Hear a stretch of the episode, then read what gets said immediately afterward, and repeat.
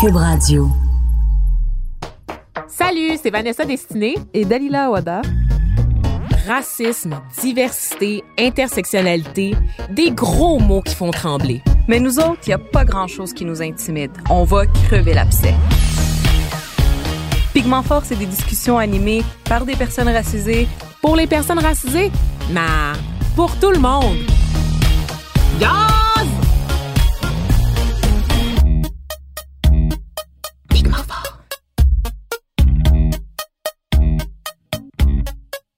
Salut tout le monde, bienvenue à Pigment Fort, nouvelle semaine, nouvel épisode. Je suis de retour en force, seule encore une fois malheureusement. Dalila est, dans les landes obscures et mystérieuses du rest of Canada, du côté de l'Ontario, là, en train de donner des conférences là, sur la diversité, sur l'ouverture à l'autre. Donc quand même, elle porte la mission de Pigment Fort ailleurs au pays. En fait, je pense que c'est une ambassadrice de Pigment Fort.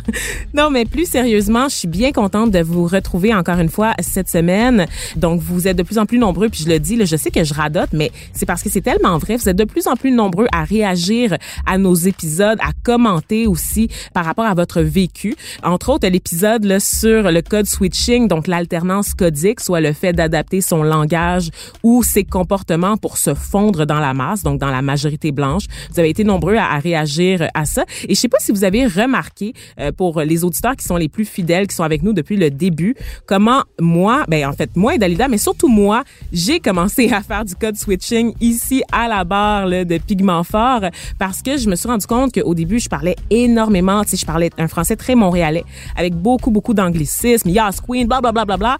Je me suis dit, Hi, pour essayer de rejoindre un plus grand nombre de gens, je vais essayer de normaliser mon français. Donc si vous écoutez les premiers épisodes de Pigment Fort versus celui-là qui est quoi le 20e en fait, on est déjà rendu au 20e épisode de Pigment Fort, vous allez constater une différence dans mon niveau de langage, donc du code switching qui se déroule sous vos yeux ou à travers vos oreilles. Donc aujourd'hui, on a une belle émission. On va parler euh, d'un sujet que je voulais faire depuis longtemps. On va parler de gastronomie. On va parler d'intégration, mais via la cuisine, parce qu'on sait que quand même la cuisine c'est important pour. C'est un élément culturel en fait qu'on a tendance parfois à négliger et qu'on se rend pas euh, nécessairement compte à quel point ça compte dans la construction des identités des individus. Et donc on va parler de, de nourriture euh, vietnamienne notamment, ben de nourriture asiatique en fait. C'est de la cuisine fusion, on pourrait dire ça comme ça. On va euh, s'intéresser à, à tout ce rapport rapport euh, des immigrants à, l'ouverture de petits commerces pour faciliter leur intégration. Donc, vous savez, dans les premières vagues d'immigrants, c'est moi, je, je, me plais à rappeler que je suis une immigrante de deuxième génération et c'est le cas de, de, beaucoup de gens qui nous écoutent là, euh, ici à Pigmentfort. Donc, des gens qui sont nés au Québec, mais qui ont des parents qui sont venus ici dans le courant des années 80, 90 et qui, euh, faute de trouver euh, de l'espace, des, des emplois traditionnels, de pouvoir faire soit reconnaître leur diplôme ou encore euh, confrontés euh, au racisme. Ai-je le goût de vous dire? Parce que oui, il faut, va falloir dire le R word, le R word euh, au racisme. Des gens qui ont créé leurs propres opportunités pour survivre. Donc, euh, pour parler de tout ça, je reçois aujourd'hui le deux gars extraordinaires au parcours super inspirant en fait. Deux gars qui sont nés ici. Donc, le premier, Michel Nguyen, qui est comptable agréé de formation et qui est devenu restaurateur, ainsi que Michel Lim, qui lui, euh, ben, il a été danseur professionnel pendant de nombreuses années avant de faire un cours de cuisine et de se lancer lui aussi à pieds joints dans l'aventure de la restauration. Donc, on les retrouve dans quelques instants.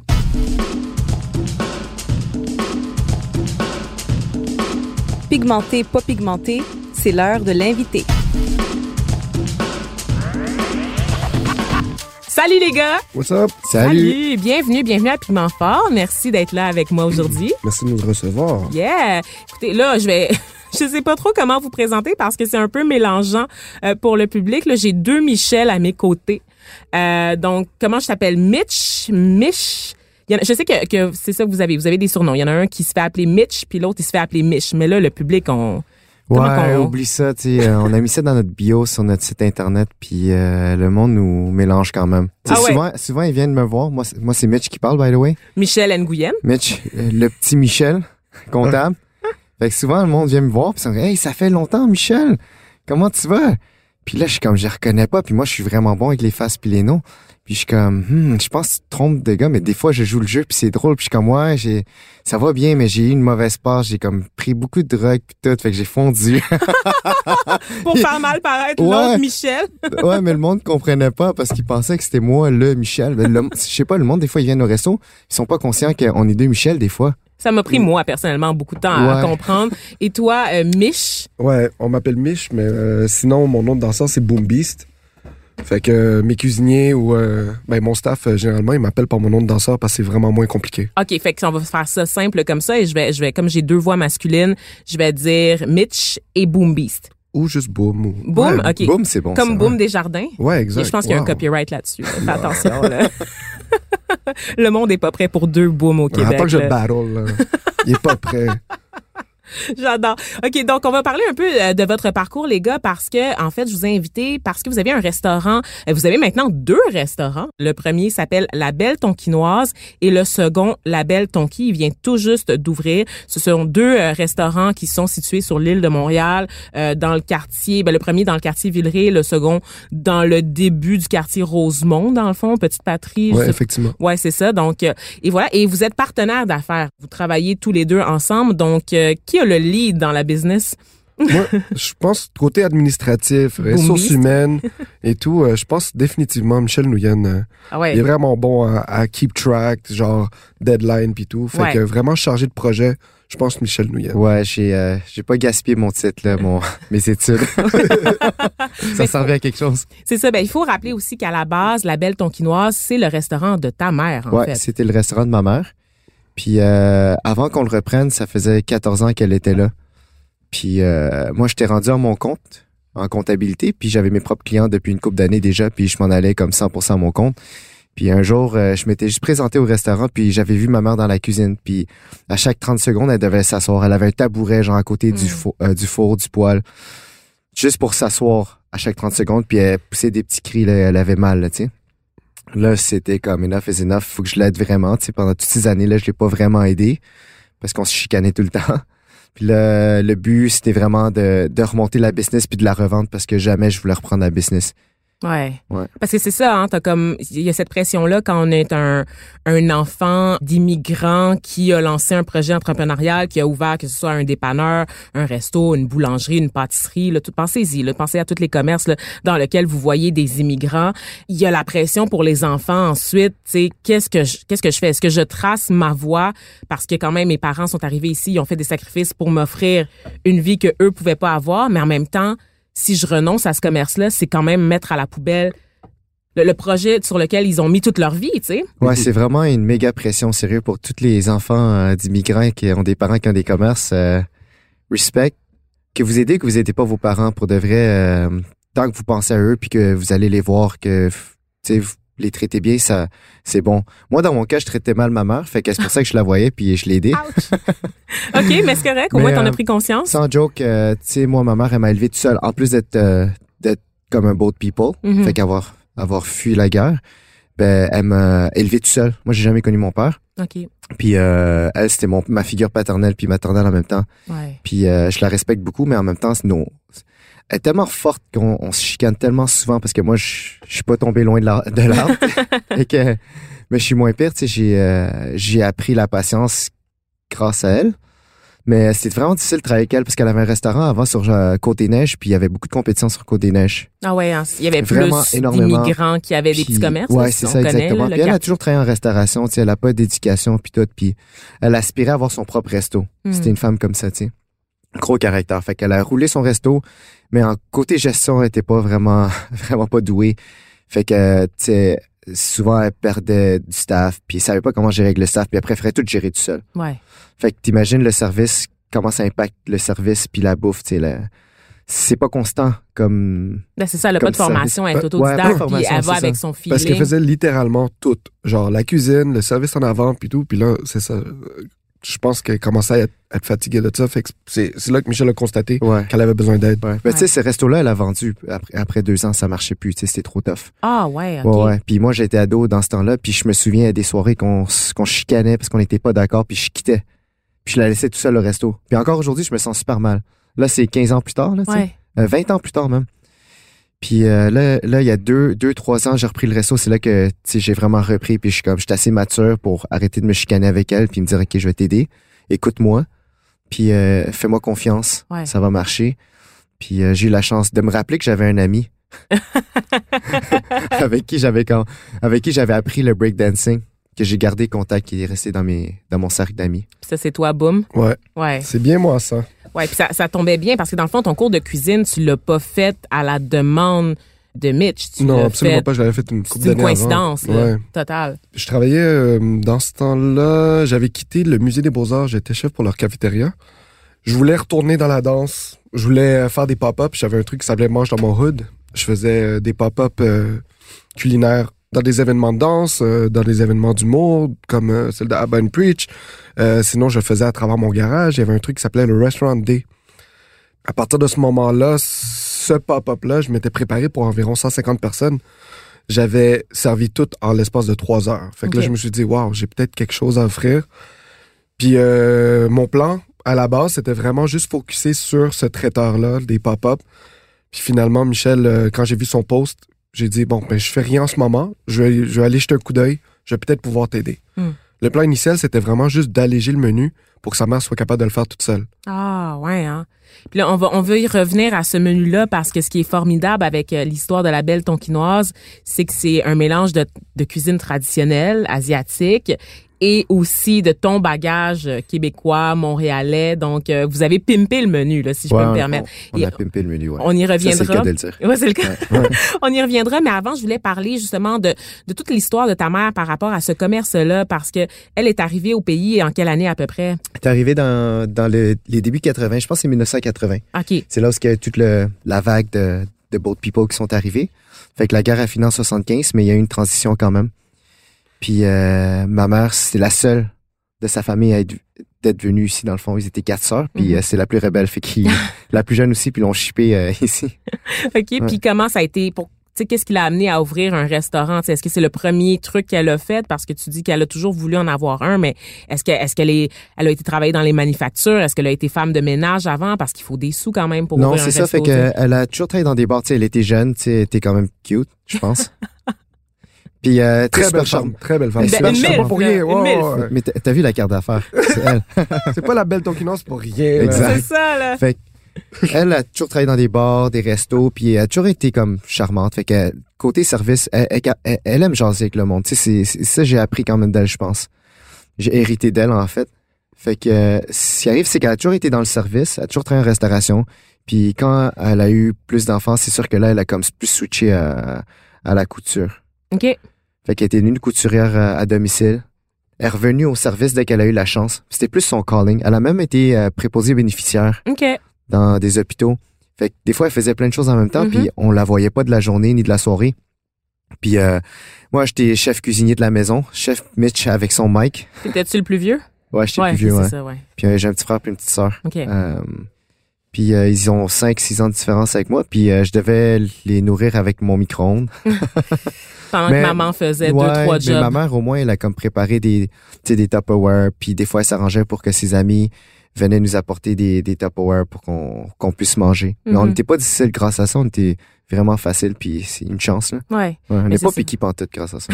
c'est bon. Mais tu sais, ça, dans le fond, c'est un peu le, le hustle C'est de l'immigrant là qui doit tu sais comme genre tu sais started from the bottom qui doit Exact. accumuler plein de jobs genre puis comme travailler énormément pour avoir un niveau de vie décent Ouais, tu deviens vraiment grateful rapidement, facilement, tu sais. ouais Ouais. ouais, c'est ça puis dis-moi euh, de pas voir ta mère est-ce que tu penses que ça t'a ça a influencé dans le fond votre relation? Ah, c'est sûr, on, c'est est super dépendants.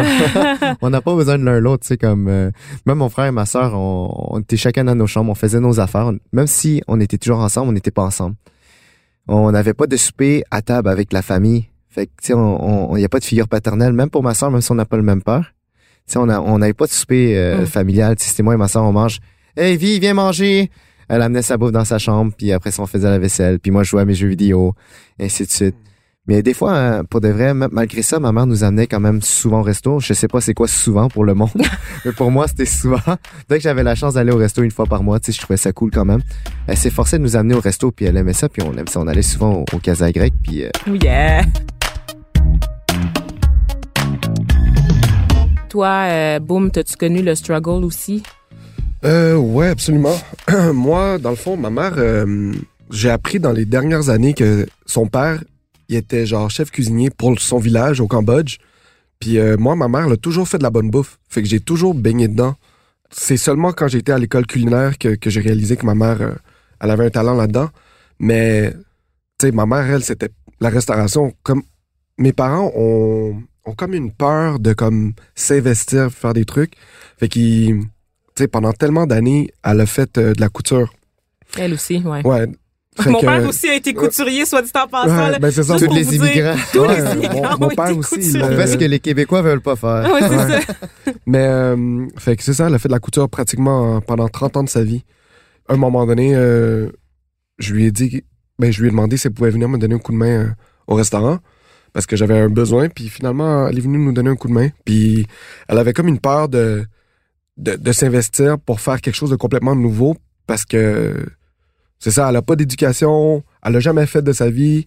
Puis finalement, ben, tu sais, moi, j'ai tout appris d'elle. Ouais. Puis c'est ça, comme si quelque chose qu'elle faisait quand même tout le temps, tu sais, pour elle, c'est juste naturel de le faire. Mais elle a vraiment un talent, puis euh, Elle est vraiment bonne. Même ma mère. Real Ouais. recognize real. ouais, c'est ça. Elle dit Omsa, c'est le surnom qu'on donne à sa mère, à, à, à Boom. Elle est vraiment bonne. Fait que dis-moi, euh, toi, boum, là, tu on comprend avec ton histoire familiale, bon, c'est ça, vous aviez des soupers tout en famille, mais ça veut pas dire que tu l'as eu facile pour autant. Tu viens du Cambodge, puis le Cambodge aussi a été marqué par un conflit euh, assez important. Toi, dans quel contexte tes parents sont arrivés ici euh, Mm. au, au Québec? Donc mes parents sont arrivés au Québec, entre autres, euh, ben, parce qu'ils fuyaient euh, la guerre du, du Cambodge. C'était une guerre civile, c'était à vrai dire un génocide dans les années 70. Puis euh, mes parents sont arrivés peut-être fin 70, début 80. Ben, j'ai eu la chance de grandir au Québec, mais sans nécessairement avoir euh, conscience de tout ce que mes parents avaient vécu. C'est seulement en étant adulte que j'ai compris qu'ils ont vécu énormément de misère. Tu sais, euh, Mhm. on n'a jamais été vraiment riche à la maison. On avait de la nourriture, on avait un, moyen de transport, puis euh, c'est ça, l'esprit familial était très très proche. Tu sais, je voyais régulièrement mes oncles, mes tantes. Mais dans le fond, où est-ce que je vis présentement? Euh, J'avais mes oncles, mes tantes, ma grand-mère qui ont vécu toutes dans le même building. Wow! Est-ce que vous en parliez de la guerre? Tu je vous pose la question à tous les deux, là, tu euh, ben, toi, boum, est-ce que, est-ce que t'en parlais chez Ben, vous?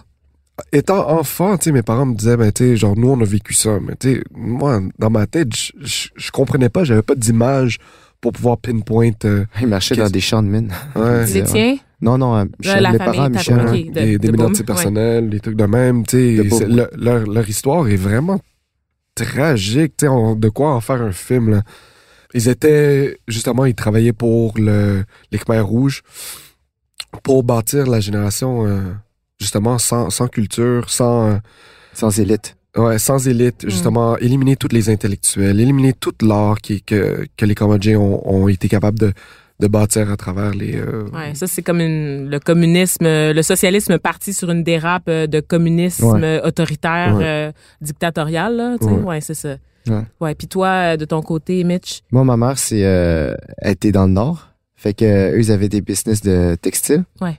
Puis, ils avaient tout donné ça au, justement, au gouvernement. Fait qu'ils ont tout perdu. Puis, euh, elle, me- elle me racontait des fois aussi que, elle se souvenait quand elle entendait du bruit, elle sortait, genre, sur le toit, puis elle checkait les, les bombes droppées comme si c'était des feux d'artifice. Aïe, aïe. Ouais, j'en ris, mais c'est pas, c'est drôle puis pas drôle, mais Ouais. Ouais, elle me raconte ça. Puis pour de vrai, nos parents, là, ils nous ont jamais remis ça d'en face. Comme, arrête de me faire chier. Moi, j'ai vécu la guerre, j'ai failli mourir. Comme ma mère a pris le bateau, euh, pendant une semaine, elle avait pas d'eau. Puis il y avait Mm. des pirates sur la mer. Aïe, aïe. Jamais ils nous ont fait chier. Ils nous ont dit, hey, arrête de me faire chier. Moi, j'ai failli mourir. Pourquoi tu me donnes pas de la reconnaissance? Jamais. Mm. Sais, Ils nous parlent sur un pied d'égalité, puis pied d'égalité. Pas vrai, mais Mais en même temps, ils ont des blessures, tu sais, qui, Ouais. dirait savent pas comment sortir. aussi, ouais, ils sont forts, là. C'est Ouais. fou, là.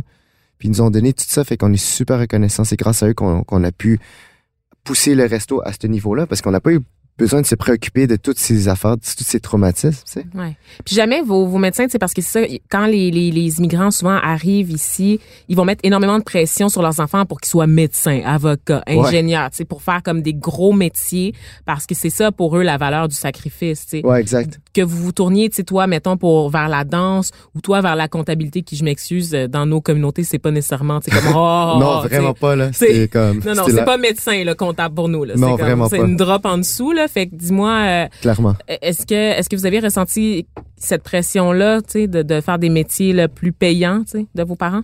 Moi, pour ma part, euh, mettons, dès que j'ai fini le secondaire, j'étais pas un super bon élève. J'étais pas un, un bon. euh, j'étais pas tout le temps bon à l'école. Pas parce que je voulais pas, c'est juste. Je pense que le système d'éducation est pas adapté pour tout le monde. Tu sais, ça m'a pris du temps. Tu sais, j'ai quand même fait mon maths 536, des trucs de même. Je voulais juste avoir tous les prérequis. Damn, je sais pas ça. Ouais. Ouais. compter. Ouais.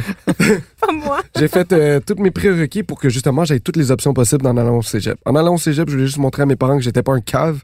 Alors je me suis euh, inscrit en génie mécanique. Wow. Quel fail!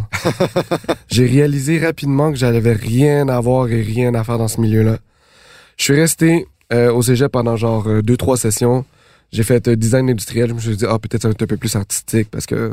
C'est un peu c'est- ta faible, là, ouais. Ouais, puis absolument pas. Euh, C'est très, très. Parce que Boom, il est très multi-talentueux, là. Ouais, oui. Il, me coupait les cheveux avant, il me faisait des fades, il faisait des designs sur ma tête. Wow. Puis il dessine bien aussi. OK.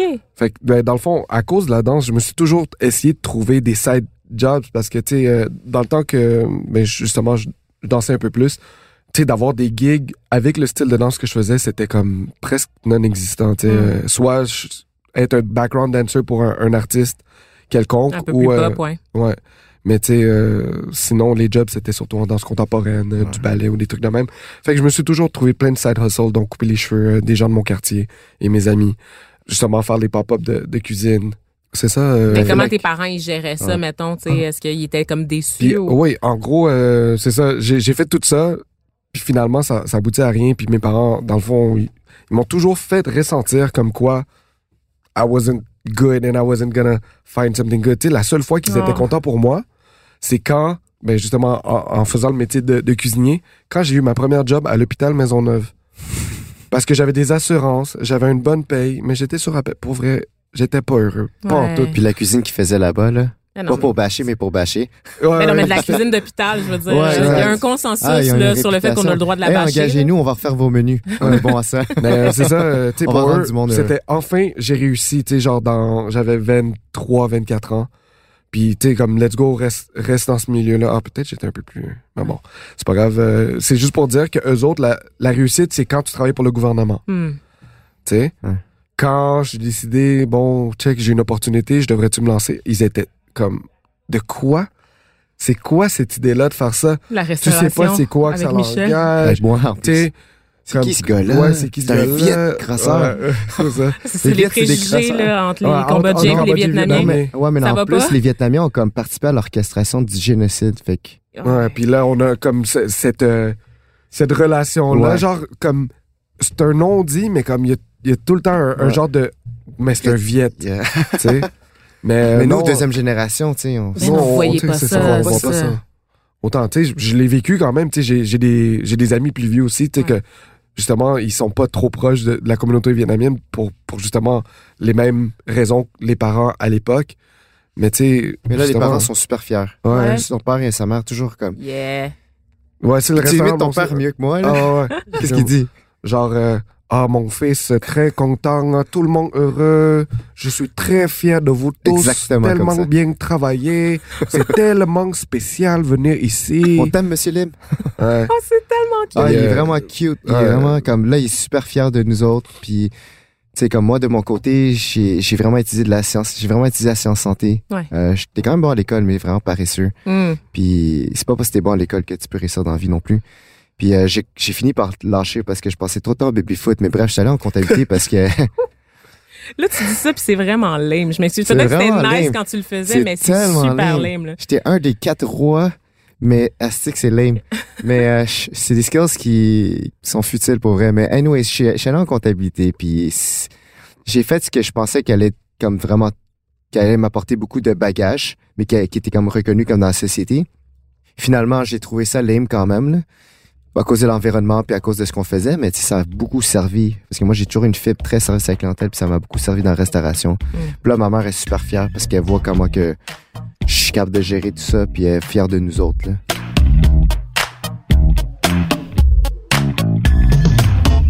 C'est fou comment il y a beaucoup de souvenirs qu'on a qui sont associés au repas, tu sais, qui sont associés à l'importance de la nourriture euh, dans, dans l'esprit de la communauté ou dans le développement de la culture de l'identité. Parlez-moi un peu de l'importance de la nourriture là, dans vos communautés respectives.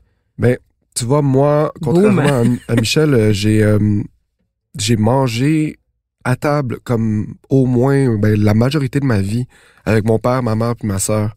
Euh, J'écoutais Passepartout à l'époque euh, Yeah. en, en mangeant, mais euh, c'était comme le moment de, de connecter ensemble, puis je pense connecter aussi avec la culture québécoise parce qu'en regardant la télé, mais justement, on était très actuel avec tout ce qui se passait dans les nouvelles, les, les émissions populaires à la télé aussi.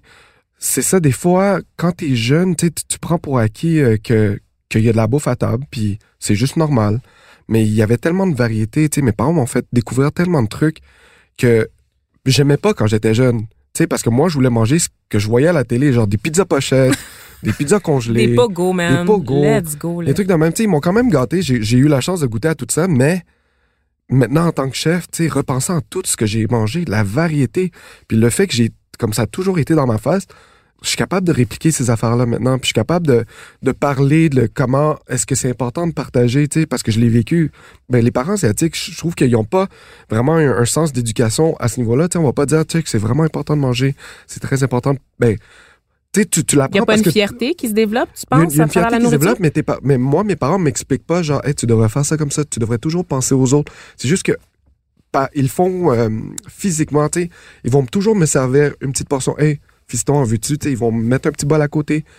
Puis sans me dire que c'est important, mais tu l'apprends dans ta communauté que, comme, pense à ton prochain avant de penser à toi-même. Mhm. Puis dans la culture asiatique, c'est très, très important de le partage. Puis quand on mange, tu sais, on prend pas toute une grosse portion dans notre assiette parce qu'on risque de le gaspiller. tu sais, On va, on va piger un tout petit peu à la fois.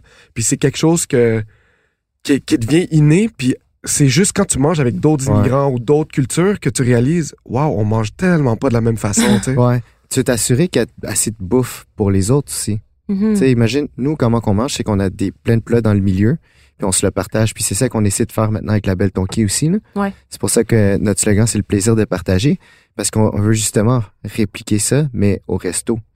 Puis on remarque souvent que le monde commande, genre, des plats solo, puis quand on propose de partager, le monde sont vraiment réticents. C'est vraiment pas, ils sont, c'est vraiment pas habituel. Fait que moi, je pense que on serait capable, pas d'éduquer le monde, mais de leur faire découvrir une autre façon de, de faire.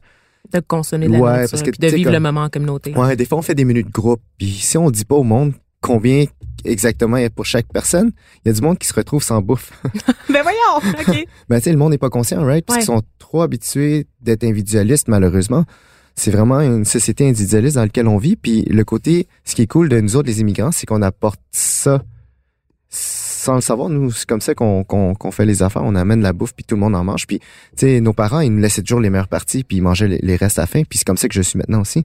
Je suis comme, tu sais, à ma femme, chérie, tu tu manges quelque chose, je vais manger les, ce que t'as pas envie de manger, je vais le manger, tu sais. Wow. Moi, je, je sais que je suis pas piqué déjà, tu sais. Ouais, OK. Tu sais, mettons, il y avait un, un beau poulet rôti, là. Ben, crois-moi que c'était moi parce que j'étais le plus jeune qui mangeait la cuisse. C'est vrai? Puis mes parents se retrouvaient à manger le cou puis le dos. Sérieux? Sais, ben oui. Le coccyx. Mais Les euh, c'est ça. Puis, C'est pour ça qu'on mange les os, nous autres. Ouais. Vous mangez tout, ouais, c'est Ouais, ça. on mange tout. Puis après Vous ça, autres, là, les on Asiatiques, hein? Ouais, c'est ça. Ouais. Puis avec, euh, tu sais, mettons, à la, à la table des petits, mais éventuellement, j'étais le plus vieux de, de la table des petits, mais tu sais, genre mes, mes petits cousins puis tout, ben je leur faisais manger la cuisse de poulet alors que moi, je mangeais le, je mangeais le dos puis tout. Ah ouais, Mais c'est ça, tu sais, il y a une éducation, un non-dit, mais que tu apprends parce que tu le vois, tu sais, c'est une façon de Ouais. montrer no- leur amour sans... Mes parents m'ont rarement ou presque jamais dit « je t'aime Ah Puis ouais. ça, c'est jamais la- dit ça. Ouais. C'est toi qui l'auras dit. Ouais, c'est, mais c'est C'est vrai. one hein. way, ils t'aiment pas. ». Ouais, c'est ça. Mais, tu Ouais, sais, c'est vrai, les parents, ils ne disent jamais. Les parents on immigrants, veut- ouais. ils témoignent pas tant de leur amour. Non, ils s'expriment pas leur amour, leur satisfaction. euh, ouais, mais, Non, mais t'es toujours juste une déception pour eux de toute façon, tu sais. C'est ça l'affaire. Ils te, ils te le disent seulement si t'as fait quelque chose de mauvais, mais quand tu fais quelque chose de bien, c'est il y a pas de comme tape dans le dos rien. ouais, c'est comme tu peux faire mieux. Pas d'encouragement, Je sais pas c'est si t'as bon, remarqué, Vanessa, mais quand on, on travaille ailleurs, avec d'autres mondes, souvent, on- les enfants d'immigrants, on va travailler plus fort parce qu'on s'attend pas à des tapes dans le dos. On le fait parce qu'on c'est comme ça qu'on a été éduqués, tu sais. Ouais, Ouais. ouais.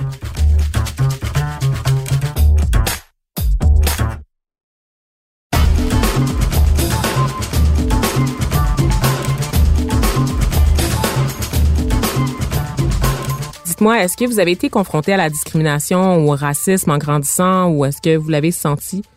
Ah, ben oui, absolument. Sérieux? Ben oui. Toi, t'as grandi où? euh, J'ai grandi à Saint-Michel. OK. Ben, c'est déjà diversifié quand même, C'est très Saint-Michel. diversifié. Ouais. Mais, tu sais, même, euh, je trouve que même les immigrants sont, sont racistes envers eux autres aussi. Ben oui. Tu sais, ils voient pas nécessairement euh, le struggle de chacun. Tu sais, des- on est aussi individualistes. Ben, on est en nos- compétition ouais. les uns contre les autres pour trop peu d'opportunités. Ouais. c'est surtout Ouais, mais ça, c'est là. la nature humaine aussi. Définitivement, j'ai j'ai ressenti ça. Tu sais, puis parfois, alors que moi, je je voyais pas nécessairement une différence. euh, I was colorblind. Oui, c'est ça, tu voyais pas les couleurs. Non, mais, euh, tu Mais sais, tu sais je- que, ouais. je voyais que culturellement, tu sais, on faisait des choses différemment par rapport à la communauté haïtienne, par rapport à la communauté cambodgienne ou asiatique, euh, puis les Québécois aussi. Fait que, tu sais, par rapport à ces différences-là, tu sais, tu remarques, puis des fois, tu sais, comme quand on est jeune, on- on on n'est pas très conscient. Mais je pense qu'aussi, c'est pas juste qu'on n'est pas conscient, c'est parce que nos parents nous éduquent pas sur les autres cultures, mais alors que c'est un peu normal parce qu'ils les connaissent pas. Ouais. Ouais, c'est ça. Ils se mélangeaient pas, là. Ouais. Je veux dire, là, aujourd'hui, tu sais, nous, on a des amis de plein d'ethnies différentes parce qu'on a été à l'école en français. Puis là, on a des classes où il y a des Québécois, il y a des Asiatiques, il y a des Arabes, il y a des Ouais. Italiens, da, da, da, on parle le montréalais. Mais nos parents, ben, sont arrivés dans des groupes d'immigration différents puis se sont mis avec du monde qui se ressemblait, tu sais, qui Ouais. leur ressemblait, en fait. Ouais, des points de repère, en fait, qui, qui ont retrouvé. Ouais, c'est ça. Ouais. Puis c'est la ghettoisation. Puis tu sais, souvent, c'est, c'est pointé comme étant une mauvaise chose. Mais tu sais, Mhm. moi, j'ai le goût de dire que parfois, c'est une question de survie, là, tu sais. Mhm. Ouais. Tu sais, nous, on n'a pas le choix d'être exposés à toute la diversité. Eux, ils devaient travailler. Ils étaient exposés à ce qu'ils pouvaient. Ouais. Tu sais, il n'y a pas de programme là, qu'on vous met tout ensemble, puis euh, apprenez-vous à, vous connaître. Tu sais. Tu sais, premièrement, il faut qu'ils apprennent le français. Puis après ça, il faut qu'ils se débrouillent pour euh, payer euh, leur loyer, puis toutes les affaires. Tu sais, le gouvernement nous donne pas tant d'argent que ça. Oui, c'est ça. Quand le monde arrive, là. Tu payes, en fait, l'immigration, soit dit en passant. Là, il y a des frais à payer lorsqu'on qu'on immigre, dépendamment du statut, réfugié ou whatever. OK, là. ouais, C'est pas, pas pareil là, pour tout le monde, faut que tu payes ton dû. Là, tu sais, Ouais, c'est pas gratuit. puis tu payes de l'impôt quand tu travailles. Là. Exact. pas parce que tu es un immigrant que tu payes pas d'impôt en Puis en tant que comptable, je sais qu'on paye plus que les grosses corporations. Puis écoutez, euh, parlez-moi un peu, ben justement là du de, de, de- du restaurant. Quand t'es t'es, t'es revenu là, euh, t'as repris le restaurant de ta mère, t'as lancé un appel à tous sur les réseaux sociaux. Qu'est-ce qu'est-ce que tu voulais en faire de ce restaurant-là? D'abord, qu'est-ce qu'on servait euh, dans le restaurant comme servait, nourriture? Ouais. c'était vraiment le même resto que tous les autres, dans le fond. Sauf que t'avais vraiment une madame excentrique dans ce sous-sol-là. Mais on servait un peu de tout pour de vrai. Elle avait commencé à faire des grillades puis de la soupe tonki, quelque chose que tu retrouves vraiment partout, right? Fait qu'elle, elle, elle a fait, elle a juste fait ce que tout le monde faisait. Elle s'est dit, il y a personne dans ce coin-là, je vais le faire, ça va être facile. Euh, Il y a eu un gros hype au début, mais après ça, Ben c'est ça. après ça, le monde venait puis demandait Hey, t'as-tu du Général Tao? Hey, t'as-tu du poulet arachide? Hey, t'as-tu ci, t'as-tu ça, t'as-tu ci? Son menu est devenu mais gigantesque quand j'étais arrivé à cause de toutes ces demandes-là pour satisfaire ces, toutes ces personnes-là qui viennent, tu sais. Ouais, puis qui veulent manger, tu sais, qui rentrent dans un restaurant vietnamien, mais qui veulent avoir du poulet général Tao. Ah ouais, ou le du monde, poulet au le monde, ils sont, alors que ils sont, pas ils- la même culture. Ils ont pas besoin de savoir si c'est vietnamien, chinois, c'est toute la même chose pour eux. Puis c'est une forme de, de racisme. Des fois, je le prends mal. Peut-être c'est juste moi, mais je sais que le monde ne font pas exprès. C'est juste- c'est de l'ignorance. Tu peux pas dire que quelqu'un, ben, tu sais, le racisme, l'ignorance, il y a une fine ligne entre les deux, tu sais. Mais le monde fait pas l'effort, tu sais, de comme mieux connaître le, c'est quoi produits. les différences entre les origines? C'est tout pareil. On parle toute la même langue, on dirait. On mange toute la même affaire.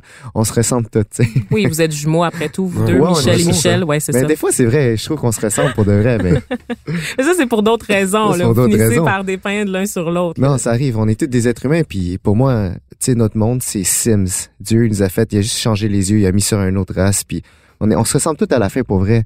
C'est juste que c'est pas tout le monde qui voit ça. Tout le monde, il voit comme si on se ressemblait tous. Puis il faisait des demandes genre, hey, je veux de la soupe montante sans avoir checké le menu. Il demandait, faisait des demandes sans avoir regardé le menu. Ma mère, elle a comme, elle s'est pliée parce que pour elle, c'est comme, ah, je suis capable de le faire, je vais le faire. Mais c'est ça. Quand je suis arrivé, je me suis, première chose que j'ai faite, c'est comme, OK, simplifier le menu justement à cause de ça. Fait que ce qui était difficile, c'était, OK, couper les gens qui voulaient manger des trucs spéciaux qu'on vendait pas tant que ça. mais leur, pouvoir leur dire non, être capable de leur dire non. Puis oui, on a perdu des clients. Ouais, le client est pas toujours roi, là. À un moment donné, il faut mettre son pied à terre aussi. Ouais, mais ce qu'on a compris, là, tu sais, pour de vrai, c'est que le monde, s'ils viennent chez toi, c'est même pas pour toi. C'est pour lui. Ils viennent, puis euh, comment, t'as-tu ça? Ah, tu l'as pas? OK, ben je m'en vais au Subway à côté parce que le Subway est ouvert à côté Ouais. après. Au lieu de choisir autre chose, il va aller ailleurs. Ouais. Ou si, vraiment il n'y a pas le choix, il va commander d'autres choses. Fait que, tu sais, comme, quand il faisait ça, ben, ça mettait en panique ma mère. Il faut que je l'aille, sinon je perds le client automatiquement, tu sais. Hmm. Fait que ça, c'était rough. Mais moi, j'avais plus de confiance, j'avais de quoi, sur, sur quoi rebondir. Tandis que ma mère, elle avait rien du tout. Fait que, moi, j'ai une éducation, si jamais ça marche pas, tu sais, je peux retourner à la comptabilité, puis that's it. Elle, c'est juste ça qu'elle avait, fait qu'elle stressait full les changements que je proposais, moi et Michel, tu sais. Hmm. Mais le but, c'est vraiment de remonter la business puis de la revendre au début. Là. Tu sais, je Ouais. voulais- C'est vraiment une tough, une business tough. Il y a déjà trop de restos à Montréal. Ben, il y a déjà trop de restos à Montréal, effectivement. Puis là, ensuite, tu t'as dit, c'est ça, ma mère est arrivée, elle a fait un resto, puis elle a décidé de faire comme tous les autres. À un moment donné, la question de la, la saturation, de la sursaturation, ça se pose pas dans, dans la communauté asiatique? Non, hein, tu- ils s'ouvrent tous des restos un à côté de l'autre. Ouais, je comprends Comme, pas, Est-ce qu'on a la réponse? Pourquoi? Pourquoi il y en a autant? Ouais. Mais Parce que vous sûrement pouvez- qu'ils se disent, ah, ça, ça fonctionne, fait que nous, si on ouvre, ça risque de fonctionner aussi. Parce qu'il y a comme une demande. Mais je trouve ça, ouais, je trouve ça Ou le truc aussi, c'est parce qu'ils ils vivent modestement. Ils n'ont pas besoin de tant que ça. Fait que je s'ouvre un restaurant parce que c'est, ils sont, il y en a qui sont pas éduqués, ils ont pas de skills autres que faire de la bouffe. Fait qu'ils vont s'en aller vers ça, alors qu'on est sat- sursaturé comme marché, alors que c'est vraiment difficile comme business. Ouais. Tu sais, t'as tellement de dépenses, là, je peux te faire une liste, là, puis tu vas, tu vas te dire pourquoi tu fais ça. Mais c'est vraiment un métier de passion. Ou un métier parce que t'as pas le choix, t'as très peu de skills. C'est, ça, c'est des immigrants non disponible pour toi. qualifiés, là, ça.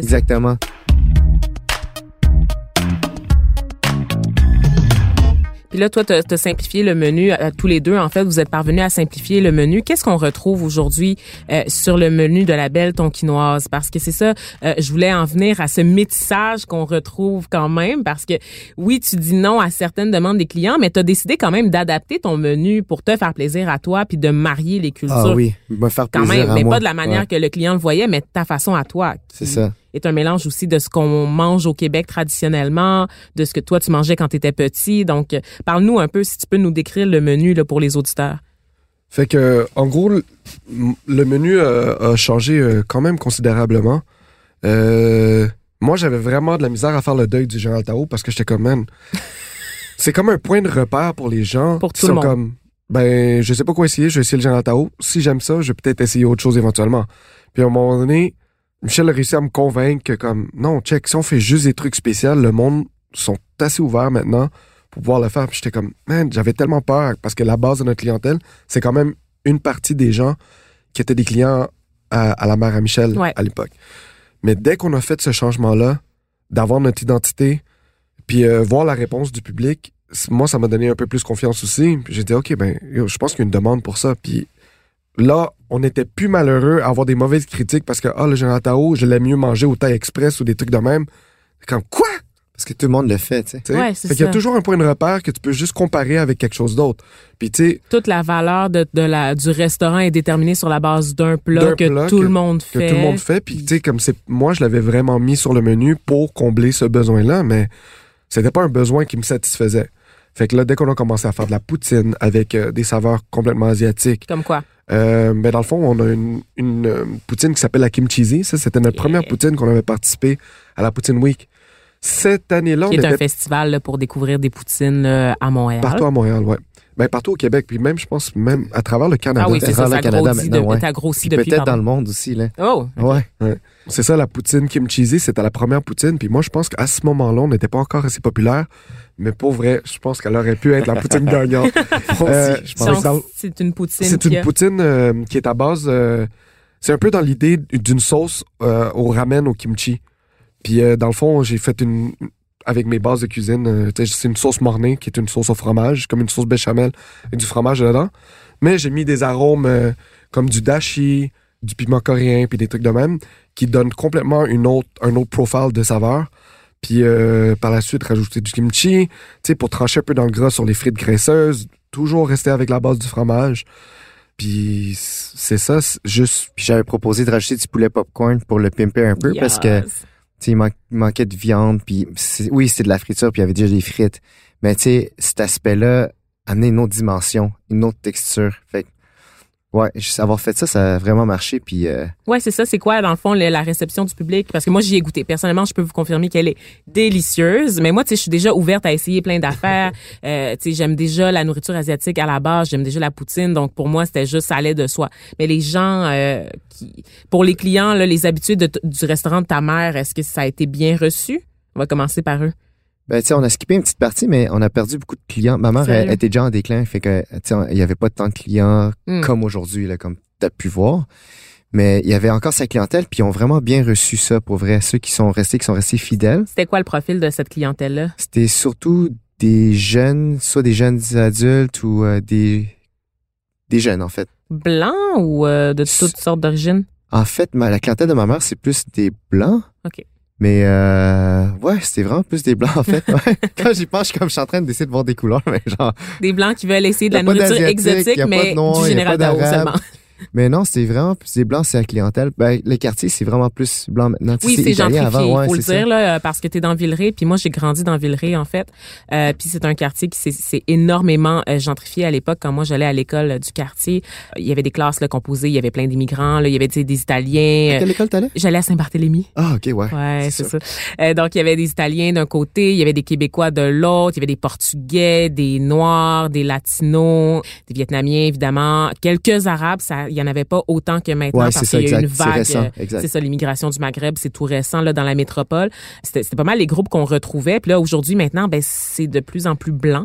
Les blocs appartements deviennent, en fait, les, les espèces de duplex, triplex deviennent des condos, là, sont repris puis de- sont transformés en condos euh, parce que ben t'as de- des blancs qui habitaient sur le plateau Mont-Royal puis c'est plus achetable fait qu'ils reculent ils sont allés dans Rosemont tout dans un premier temps là maintenant ils sont rendus dans Villeray fait que là je l'explique pour les gens qui sont en région là euh, qui sont pas à Montréal puis qui nous écoutent là c'est ça c'est qu'il y a une, une gentrification là qui part du centre Ouais. puis évidemment là qui se rend euh, dans les extrémités de la ville là. donc Ouais, euh, puis ça part à Laval. Les immigrants partent plus à Laval, puis c'est plus abordable. dans la banlieue c'est ça RDP, ouais. Voilà, c'est ça. Donc vraiment, ça c'est vraiment les extrémités de la ville. Les quartiers centraux, eux, ben ils deviennent euh, ils deviennent pris d'assaut par des personnes blanches là, qui étaient pas nécessairement là, il y a quelques années de ça. Là. Donc ça change effectivement le profil euh, Mais c'est drôle, moi aussi, la j'allais une- ouais. j'allais à une école secondaire juste derrière l'hôpital Jean Talon, qui est en face de- du resto de ma mère. Ouais. Qui est maintenant le mien, mais je- ça s'appelait, c'est une école qui s'appelle l'Académie de que C'était pour les gens doués. Ma belle-mère a été à cette école-là, Ah puis à ouais? l'époque, il y avait beaucoup de noirs. C'est ça. il y avait des Ben, Grecs, il y avait des Noirs, il y avait des Italiens. Ouais. Ouais. à mon époque, il y avait, il y avait encore beaucoup de noirs. J'étais pas trop euh, déstabilisé parce que à l'école primaire, il y avait, comme tu disais, il y avait tellement de diversité. Puis il y avait comme les minorités, c'était vraiment les Québécois, genre pur laine, dans le fond. Oui, c'est ça. C'était c'est minorités. Fait que pour moi, Montréal, c'est vraiment diversifié. Puis c'est juste au cégep, j'ai découvert qu'il y avait beaucoup de blancs. c'est une belle Ça, découverte. ça c'est Mais drôle j'étais vraiment même. déstabilisé. Parce qu'on parle c'est pas ça. pareil. Nos- notre sens de l'humour est vraiment différent. Mais j'ai pris à en connaître, puis comme, c'est- tu sais, tout le monde est cool pour vrai. Il faut juste apprendre à se connaître. Ouais. Pour vrai. Fait que, tu sais, comme, la clientèle à ma mère, ils ont, comme, ceux qui sont restés, ils ont vraiment été ouverts à ça. Ça, Ouais. c'est cool, c'est cool quand même. Puis c'est ça. Fait que là, le restaurant nous ressemble pas mal. Ouais. Puis là, je précise que vous avez tous les deux des petits looks urbains. Tu sais, vous venez, c'est ça, vous avez fait euh, de la danse du, du, du breakdance Ouais. pendant longtemps. J'ai amené mes plus fait beaux vêtements. C'est ça. il y a comme il y a une esthétique quand même là que que vous avez qui est très urbaine, qui est très genre axée sur la rue, tu sais, puis comme qui est jeune aussi, qui est dynamique là, mais tu sais qui dévoile un autre côté de Montréal qu'on connaît Mhm. peut-être un peu moins, qui est moins, moins mainstream en fait, là, qui est celui tu sais de la jeunesse urbaine euh, racisée ethnique là, tu sais. Ouais, absolument. Euh, même, c'est ça, je trouve que notre resto nous ressemble. Tu sais, ça a un look un peu euh, urbain, comme tu dis. Tu sais, un background hip-hop parce que c'est la musique qu'on a grandi euh, dessus. Puis moi, justement, venant d'un background de, de danseur urbain qui faisait du popping, du locking, qui était très euh, présent dans la culture hip-hop aussi, ben justement, de pouvoir être dans un lieu qui nous ressemble, mais tu sais, à chaque fois que je vais là, je me sens bien, je suis juste tellement heureux Faut qu'on que s'amuse sur ce qu'on travaille. Ouais, exact. Hmm. Puis tu sais, euh, notre clientèle aussi, euh, ben, ils voient, ils ressentent, puis ils sont là pour fêter avec nous aussi, tu sais, puis c'est ça qu'on aime. Ils sont là pour avoir des conversations avec nous. Tu sais, quand on se voit, c'est pas juste un take-out, merci, bonsoir, ou un, tu choisis un numéro, tu sais, hey, salut, ça va bien, hey, ça fait longtemps. Ah, c'est quoi? Hey, t'as-tu déjà essayé ça? Tu sais, comme vraiment essayer d'in- d'inciter la, la communication, puis tu sais, comme éduquer aussi comme sur ce qu'on peut offrir, sais. Ah, t'as pas, y a pas de Général Tao, malheureusement, mais t'as-tu déjà essayé ça? C'est vraiment important pour nous de pouvoir partager quelque chose de délicieux alors que, tu sais, toi, dans ta tête, t'étais mindé à manger un truc que tu connaissais déjà. Fait que euh, ce truc de communication avec les clients, euh, c'est vraiment important. Puis de, de faire embarquer les gens dans notre ambiance, c'est important pour nous aussi. Mhm. Puis Ça, c'est euh, un autre changement hein, qu'on a apporté au resto. Vas-y donc, ouais. C'est la musique. La musique, ouais. La musique. Il y a du monde qui vient et sont comme Hey, ta musique, euh, c'est pour vous, le staff, hein? Je suis comme Ouais, c'est pour nous autres. C'est pour avoir du fun, mais c'est pour vous aussi. Tu sais, c'est plus le fun.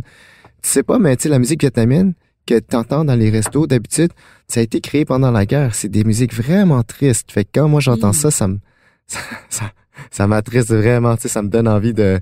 C'est Ouais. c'est blurred, là, mais je, je fais un de mouvement te que vous voyez pas. ouais, c'est ça. mais je comprends, mais en- ah ouais, mais ça, tu Mais- vois, mais tu me l'apprends, je savais pas Tu savais pas, ouais, c'est du Kailung. Ça chante vraiment comme de l'opéra, mais super slow, super pénible. Ah, ça, c'est peut-être moi juste mon opinion. Désolé pour euh, tous ceux qui sont Mais offusqués. c'est très sirupeux, là, quand C'est très là, sirupeux, là, ok. c'est- Fait qu'on a changé ça, puis le monde, comment ils perçoivent ceux qui sont pas vietnamiens, asiatiques ou connaissent pas ce genre de musique, ils voient tout comme la musique calme pour eux autres. Alors que pour nous, c'est comme ça rappelle la guerre, un mari qui a été tué pendant la guerre, euh, l'éloignement avec famille. la famille.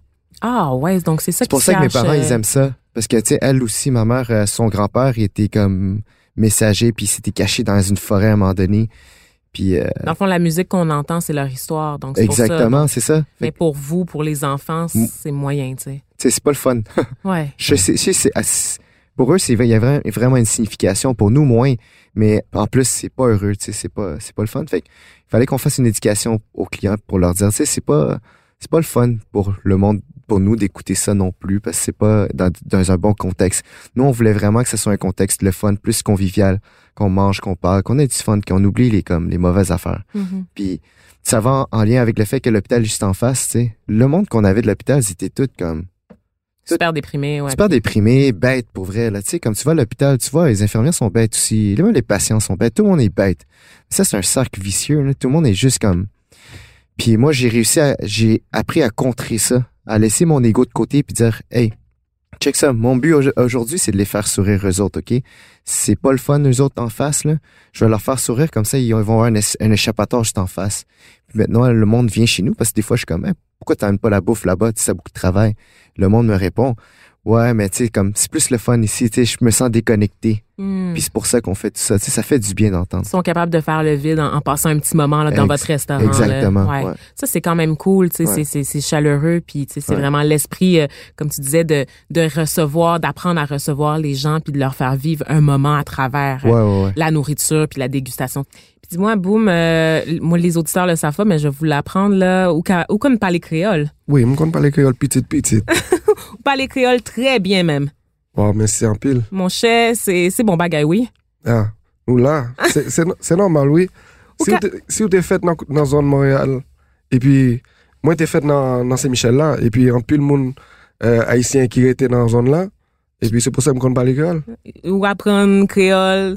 Euh, en fait, je peux même pas continuer parce que tu parles mieux créole que moi et ça, ça me, ça me Yes, jette à part, ça yes. me renverse. Oh. Et je voulais parler de cette influence-là parce que pourquoi tu penses qu'il y a autant de personnes issues de la diversité qui se sentent euh, en communion avec la communauté noire, tu sais, parce que tu parles de la culture hip-hop, tu parles de la musique, même le langage, la façon de parler, la façon d'interagir, de bouger, qui est beaucoup, beaucoup, qui tire beaucoup de ces influences de euh, la communauté noire. Pourquoi tu penses que c'est un repère pour beaucoup de personnes de différents groupes culturels? C'est juste, euh, je, pense entre autres, ben c'est grâce à la musique entre autres. La musique hip-hop rejoint énormément de gens, puis la, la musique noire en général. Fait que je pense que c'est pour ça que la culture urbaine a un penchant vers adopter justement des, des slangs qui viennent de la communauté black. Je sais pas, c'est c'est comme un lien direct avec la musique. Fait que si c'est la musique qui t'influence principalement, mais t'as comme une attraction envers cette culture-là, tu sais. Mhm.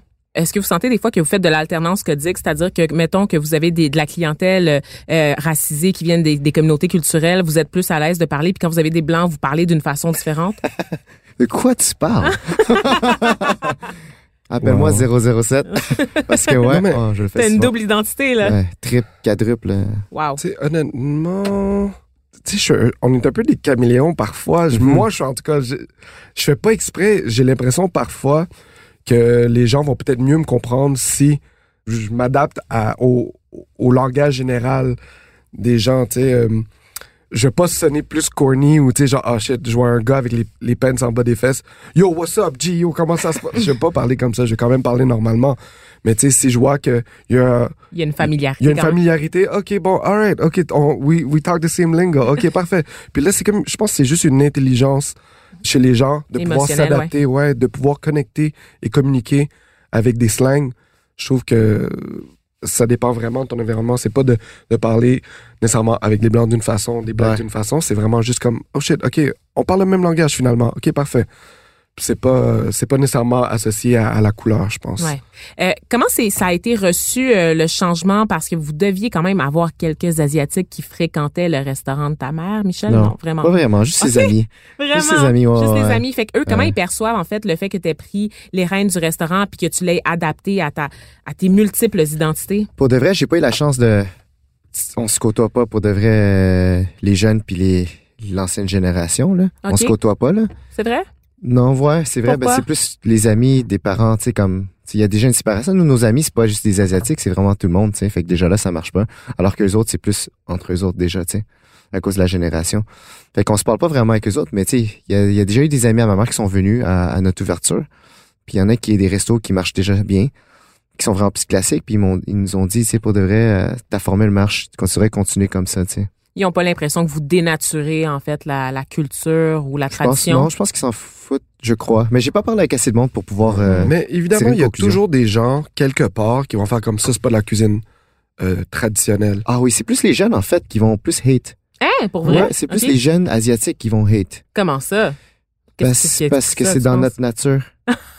de chialer? Ouais, mais tu sais, nous, on est très discret, mais on est très critique. Pour de vrai, les Asiatiques. Puis ça, c'est notre défaut. Gros défaut, on, on talk shit beaucoup. On talk shit beaucoup. Puis euh, ça, c'est notre gros défaut. Tu sais, même si on share, puis tout, tu sais, ça, c'est c'est quelque chose qui arrive souvent. Puis, tu sais, à un moment donné, notre poutine d'Akbiet, qui est la poutine gagnante de l'année passée, euh, c'est une poutine avec des arômes de soupe tonki. Il, a- il est sorti sur Montreal Blog, puis tu voyais des commentaires genre, Blah!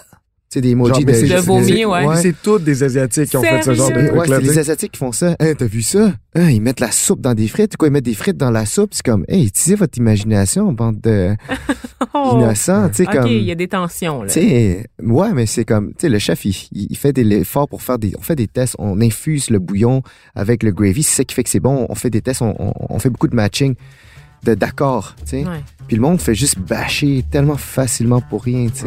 ça te déçoit ça? Tu sais, Moi, ça me déçoit tellement là, de ma propre communauté des fois, là, mais Ouais. en même temps, j'en ai beaucoup de ma propre communauté qui embrassent ce qu'on fait. Hey, Ouais. c'est cool ce que tu fais. La vibe est tellement le fun. Ils apprécient. Fait que t'as toujours du monde qui hate tout le temps, qui n'ont jamais goûté, mais qui ont juste parlé pour parler. Puis il y a du monde qui vont vraiment essayer le voir, puis être capable de, de l'apprécier. Cool. Ouais.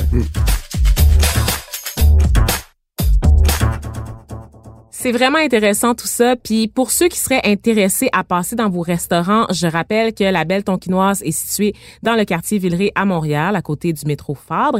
Et la Belle Tonquie, vous allez devoir me rafraîchir la mémoire parce que ça vient d'ouvrir puis j'ai pas été encore. Donc c'est où ça?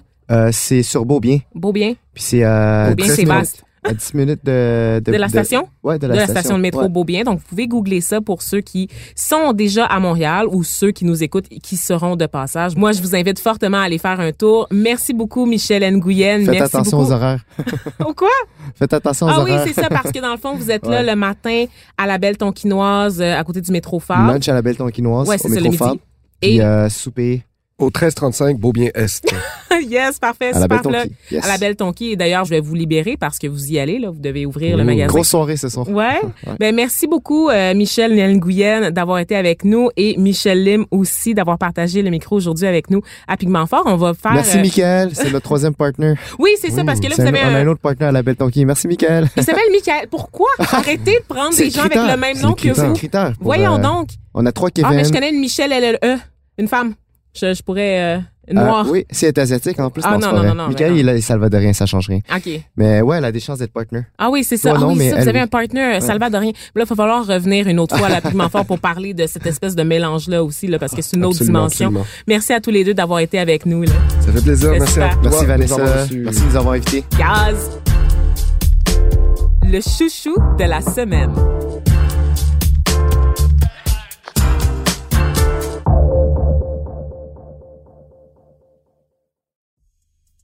Alors, je suis de retour pour vous parler du chouchou de la semaine. Ce qui a retenu mon attention, ben, ça se passe du côté des illustrations. Je vous parle d'une BD créée par Lula, qui est une artiste touche à tout. Elle s'appelle Chloé Germain Terrien. Donc, elle fait de l'illustration, du cinéma documentaire et de l'animation, un petit peu de musique également.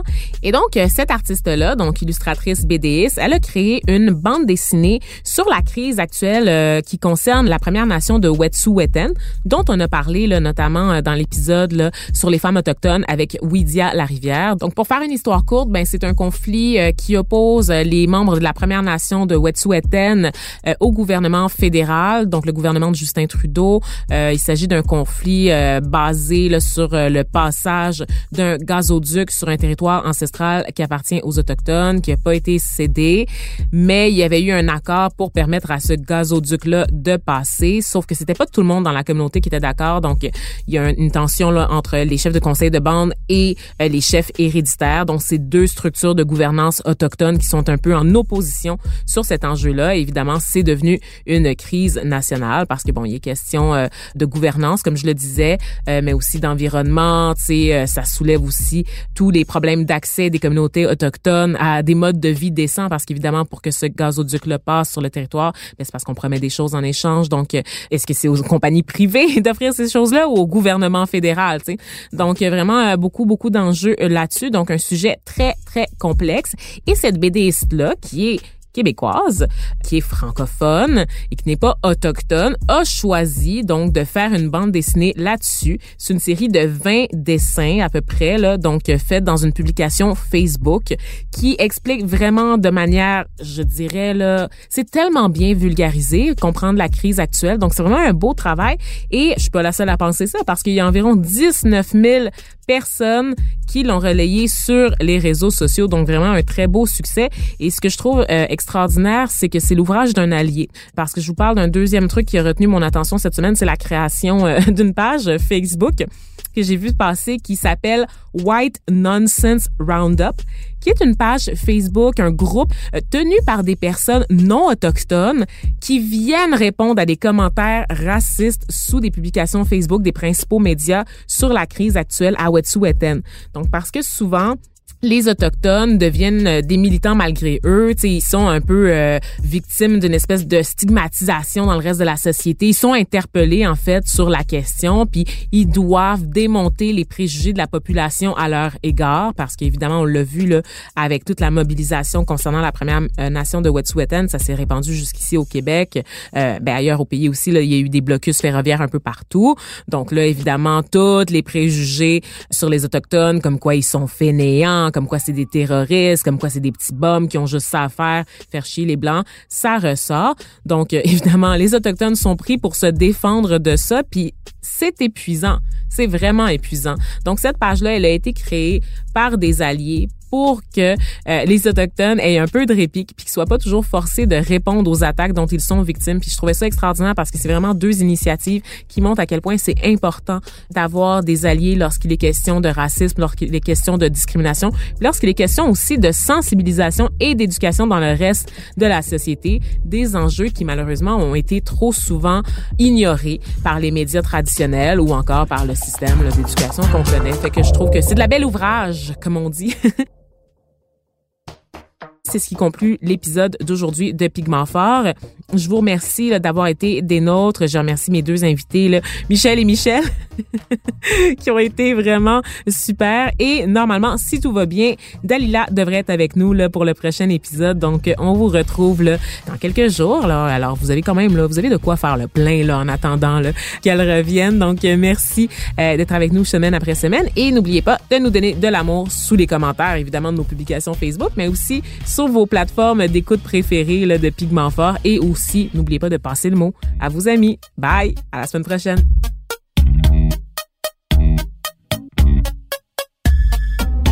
À la recherche et à l'animation, Vanessa Destinée. Au montage, Philippe Séguin. À la réalisation, Bastien Gagnon La France et Vanessa Destinée. Pigment Fort, c'est une idée originale de Vanessa Destinée et c'est une production Cube Radio.